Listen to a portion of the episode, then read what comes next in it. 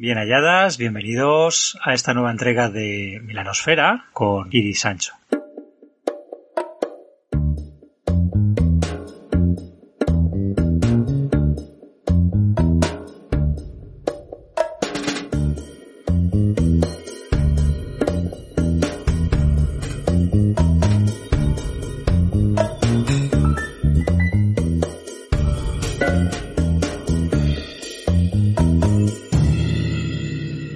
Pone en internet y por lo tanto debe ser cierto que está a punto de publicarse Las sombras del Han. Bueno, a punto de estamos trabajando en ello.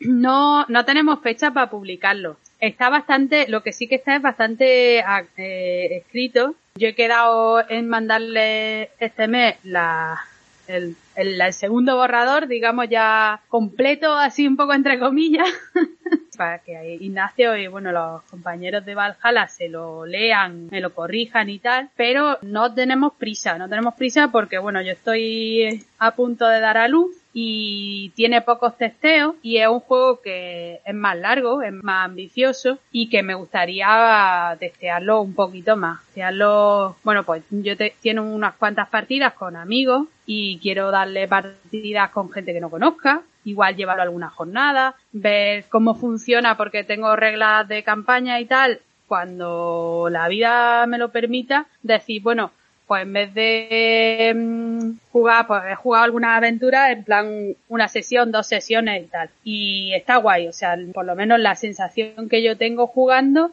es la sensación que me gustaría tener. Con un Ujú. juego de aventura, de corte oriental fantástica y que tiene, vamos, hay la dualidad entre tu propia identidad y la identidad que va asumiendo tu personaje al formar parte del- de las sombras del Khan y de hacerse más poderoso a costa de perder un poco quién era él o ella anteriormente. O sea, ese tipo de cosas en, en las aventuras cortas se, se ven. Con lo cual, pues estoy contenta porque es lo que yo quería. Pero como es un juego más grande, sí que prefiero que tarde más y que salga un producto con el que yo diga, bueno, tendrá mil fallos, pero que cuando salga yo esté contenta con lo que está saliendo. No tenemos prisa. Yo eh, hablé con ellos y les dije que me gustaría, si todo sale bien y mi familia está bien, eh, llevarlo a alguna jornada en el 2022 que tuviera, pues eso, encuentro con, con gente que no es tu amiga. Es que al final si juegas con tus cuatro colegas, te lo vas a pasar bien, probablemente hagas lo que hagas, porque ya Sí. sabes lo que ellos quieren. Además tus colegas, pues bueno, o sea, so- conmigo son sinceros y me han ayudado mucho y eh, las reglas se han modificado y se han pulido gracias a lo que me han ido diciendo y tal. Pero al fin y al cabo, pues, ¿qué, qué, qué me van a decir? Son gente que me tiene cariño, tampoco me van a llegar a me de- vaya mierda de juego Iris, no vuelvo a jugar contigo nunca más, a mí esto no lo saques. Pues, pero sí que me gustaría, antes de que saliera, que lo haya narrado gente que no sea yo y que me pueda decir, mira, a la hora de narrarlo y, y leyéndome el PDF, que no es lo mismo la manera de interpretar mis propa- propias palabras que tenga yo que las para- la manera de interpretarlas de una persona neutral. Pues cuando me leí el PDF a mí esto Iris no me quedaba. Yo he empezado a narrar esta aventura y a mitad de la aventura me he quedado un poco en plan en braga, he tenido que improvisar un montón, no sabía si las reglas eran estas o no eran estas. Ese tipo de feedback quiero tenerlo. Y claro, pues necesito que el juego esté primero escrito hasta el punto de poder yo pasárselo a la gente y que ocurran esas partidas en las que ni soy directora ni soy jugadora, llegue a mí ese tipo de, de feedback que en la cocina no, no lo veían tan necesario porque al ser un juego pues de 40 páginas con que se lo han leído 5 o 6 personas además de mí y leyéndoselo sin narrarlo me han dicho mira pues esto se entiende, esto no, vamos a cambiar tal, que es, es un poco distinto. Entonces, está, el juego está muy avanzado, yo creo que está, está bien, o sea que ahora mismo es jugable, pero para salir le queda un tiempecito. Trasladar ideas es una de las cosas más difíciles del mundo e incluso algunos de los diseñadores que tengo como top, por ejemplo en el Wargame, necesitan de gente que traduzca sus ideas al lenguaje del común de los mortales porque me enfrento a reglamentos que eran un verdadero reto en sí mismo y cuando me los ha contado otra persona decías, ah, pero si el juego es muy sencillo y además es brillante, pero la manera de trasladarlo del autor es una manera diferente a como a mí me ayuda a entenderlo, porque luego cada lector es un mundo. Pasa en casi cualquier disciplina, ¿no? Uno puede ser muy bueno, pero no tiene por qué ser muy buen pedagogo. Entonces tú dices, no, no, si tu idea está de puta madre, pero de aquí a que yo la entienda, pues... ¿Qué, qué más me quieres contar, Iris? Bueno, pues no sé, así de propuesta rolera, ahora mismo estoy terminando de escribir una aventura para Karma, que la verdad es que me la estoy pasando, me lo estoy pasando muy bien. Es una aventura eh, con mucho saborcillo pulpero, en el que los cuatro personajes que planteo son mujeres en, la Sevilla del siglo XVI. Bueno, es una aventura que tiene la semilla en que me encontré hablando con mi padre que le gusta leer cosas de cualquier, de cualquier estilo. Me encontré con que me dijo que había habido fallos de, de juicio en el siglo XVII de mujeres que, cuyos maridos se habían ido a América y no habían vuelto o no habían vuelto en el tiempo en el que le habían dicho que iban a volver. Así que como el matrimonio era una cosa muy importante y muy sagrada para la justicia española de la época, pues que a esas mujeres se les ofertó irse a la India a buscar a sus maridos y traérselo de vuelta de la oreja. Y dije, hostia, tío, es que ya se pone en que te vas a meter en un galeón, va a cruzarte el océano y va a irte, pues yo qué sé, a Perú, a Colombia o a no sé dónde, a buscar a tu marido, o sea, como el que se va, yo qué sé, al pueblo de al lado, a ver dónde se me ha metido este tío que no viene de... y te lo va a traer, digo, eso puede ser un escenario para una aventura, como en Karma quieren aventuras que, que sean históricas, entre comillas, no, no tienen por qué reflejar un momento histórico, pero que sí que se ambienten en la realidad terrestre, que no haya nada fuera de, lo común. Y yo dije, es que la realidad muchas veces supera la ficción y, y te da escenarios de este tipo. Entonces, bueno, pues nada, he, creado unos personajes que me parecen muy, muy interesantes, no solo la, pues la mujer que va a por su marido, sino pues bueno, gente que la acompaña, con vidas también cercanas a lo que podría haber sido real, como, como la historia esta de la monja Alférez, que no sé si, si la conoces.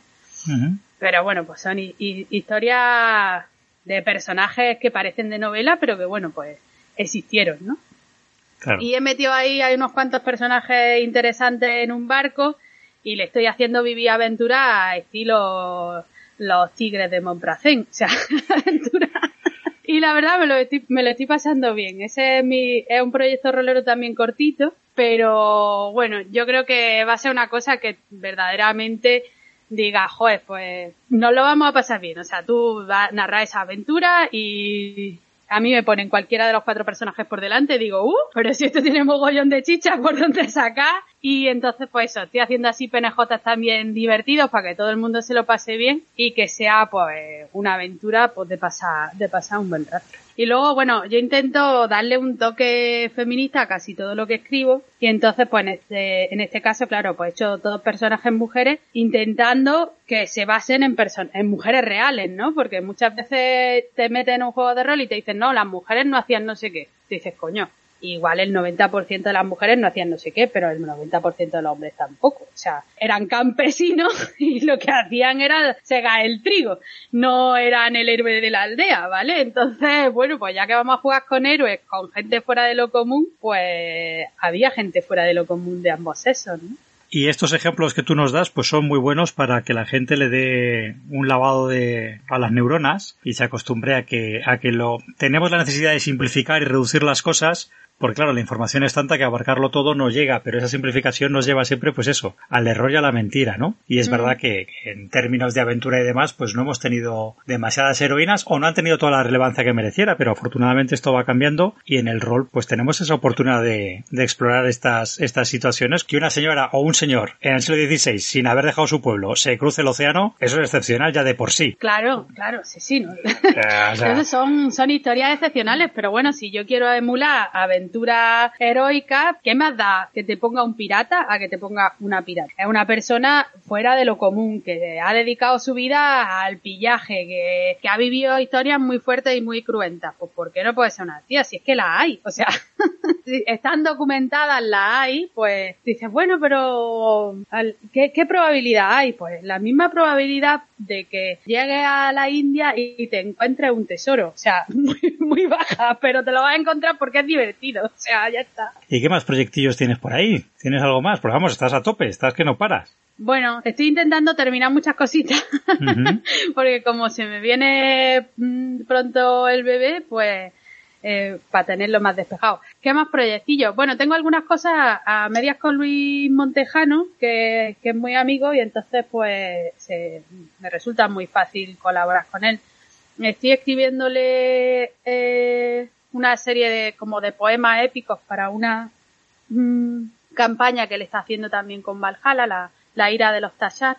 Entonces él me dio como unos una especie de mandamientos, no, no tiene nada que ver con los mandamientos cristianos porque su, su mundo de fantasía es, es, muy diferente, pero bueno, sí que tienen, sí que es un pueblo que tiene como una especie de, de, de tabla de la ley que en, en, algún momento unos profetas pues le tal y ellos la, siguen, ¿no? Me preguntó si se los, si se los quería glosar y a mí esas historias me gustan mucho. Un poco historias mitológicas, de dónde viene, por qué, por qué el pueblo escribe esto así, porque había algunas cosas como que, que no se puede bailar, ¿no? ¿Y por qué no se, coño, por, qué te prohíben bailar, ¿no? ¿Y por qué? Entonces, pues, la cosa de escribir pequeños poemas épicos o romances así con, con saborcillo antiguo, en la que se cuente una historia de que además enlace con la mitología de la propia tribu, en la que, pues bueno, pues una serie de héroes hicieron tal y que cual y cuando bailaron, pues despertaron un, mal profundo y, y, y, desde aquel momento, pues se le, como el mal está dormido bajo la tierra y despertaría con el sonido de los, pues entonces tal. Entonces estoy haciendo esos, esos relatos para su aventura, la verdad que lo estoy pasando muy bien porque yo no he leído la aventura, la campaña, porque me ha dicho, oye, igual la jugamos en algún momento, así que no te voy a dar toda la información. Digo, bueno, tú dame la información que crees que necesito. Y claro, yo estoy escribiendo un poco a ciega, que también está guay, porque estoy escribiendo sin saber si lo que escribo es real o no, ¿no? En el, dentro de ese juego. Y luego, bueno, nosotros teníamos un proyecto que ese lo llevamos sin tocar más tiempo, de un juego de rol, una especie de sitio parecido a Carnival Row, un juego de rol de, de, investigación. Empezamos con las mecánicas de Brindlewood Bay, pero mm. no nos terminaba de cuajar. Y bueno, tenemos el, el mundo bien perfilado, un poquito lo que queremos que ocurra en el, quiénes son los jugadores y qué es lo que se va a hacer y tal, todo eso lo tenemos más perfilado, pero no hemos seguido con eso porque yo creo que los dos tenemos mucho trabajo. Y no sé, ahora mismo, pues, yo pensé que el embarazo iba a ser más fácil y que iba a ser súper productiva a nivel rolero y tal. Y la verdad es que, bueno, de cómo fue mi primer embarazo a cómo ha sido el segundo, no, no estoy mal, pero la productividad ha bajado bastante, entonces he dicho, mira, tengo que tomarme las cosas como vienen. Y ya, y ya veremos. Y luego pues tengo también un encargo de una, un enclave para el juego de Bloodsport, que también es de Luis, que le he dicho que bueno, cuando entregue la aventura de Karma y entregue las sombras del Khan, pues lo siguiente va a ser su enclave. Sé dónde quiero que sea y un poquito también pues qué tipo de amenaza voy a poner y tal, pero bueno, me tengo que releer el juego para que, para que luego pues el enclave tenga sea coherente. Que es un juego que está guay, así de, no sé si lo conoces, pero vamos, es un juego así como muy cyberpunk en el que eh, los personajes son miembros de una banda y en el juego la moneda de cambios eh, está en, la, en una especie de deporte de carreras, ¿no?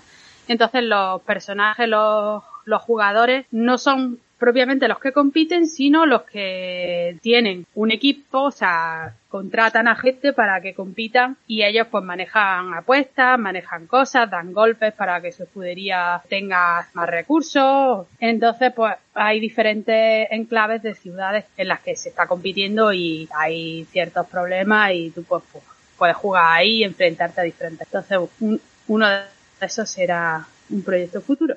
Y ya la verdad es que ya no, no más. No mucho más, ¿no? Bueno, ya está bien. Yo creo que tienes para, para muchos meses de trabajo, cuando poco. Sí, sí. Bueno, pues oye, ha sido un placer muy grande que nos ayudes a, ampliar horizontes, que nos ayudes a ver cositas nuevas. Da gusto ver una gente con tu energía y con, con ese propósito de, de, tocar tantos palos diferentes. Que vaya todo fenomenal con, con ese parto, que lo disfrutes muchísimo. Y espero estar aquí en nada, estar hablando ya con, contigo y las nuevas generaciones de, de roleras. Sí, pues yo encantada. Desde luego. Pues un saludo muy grande.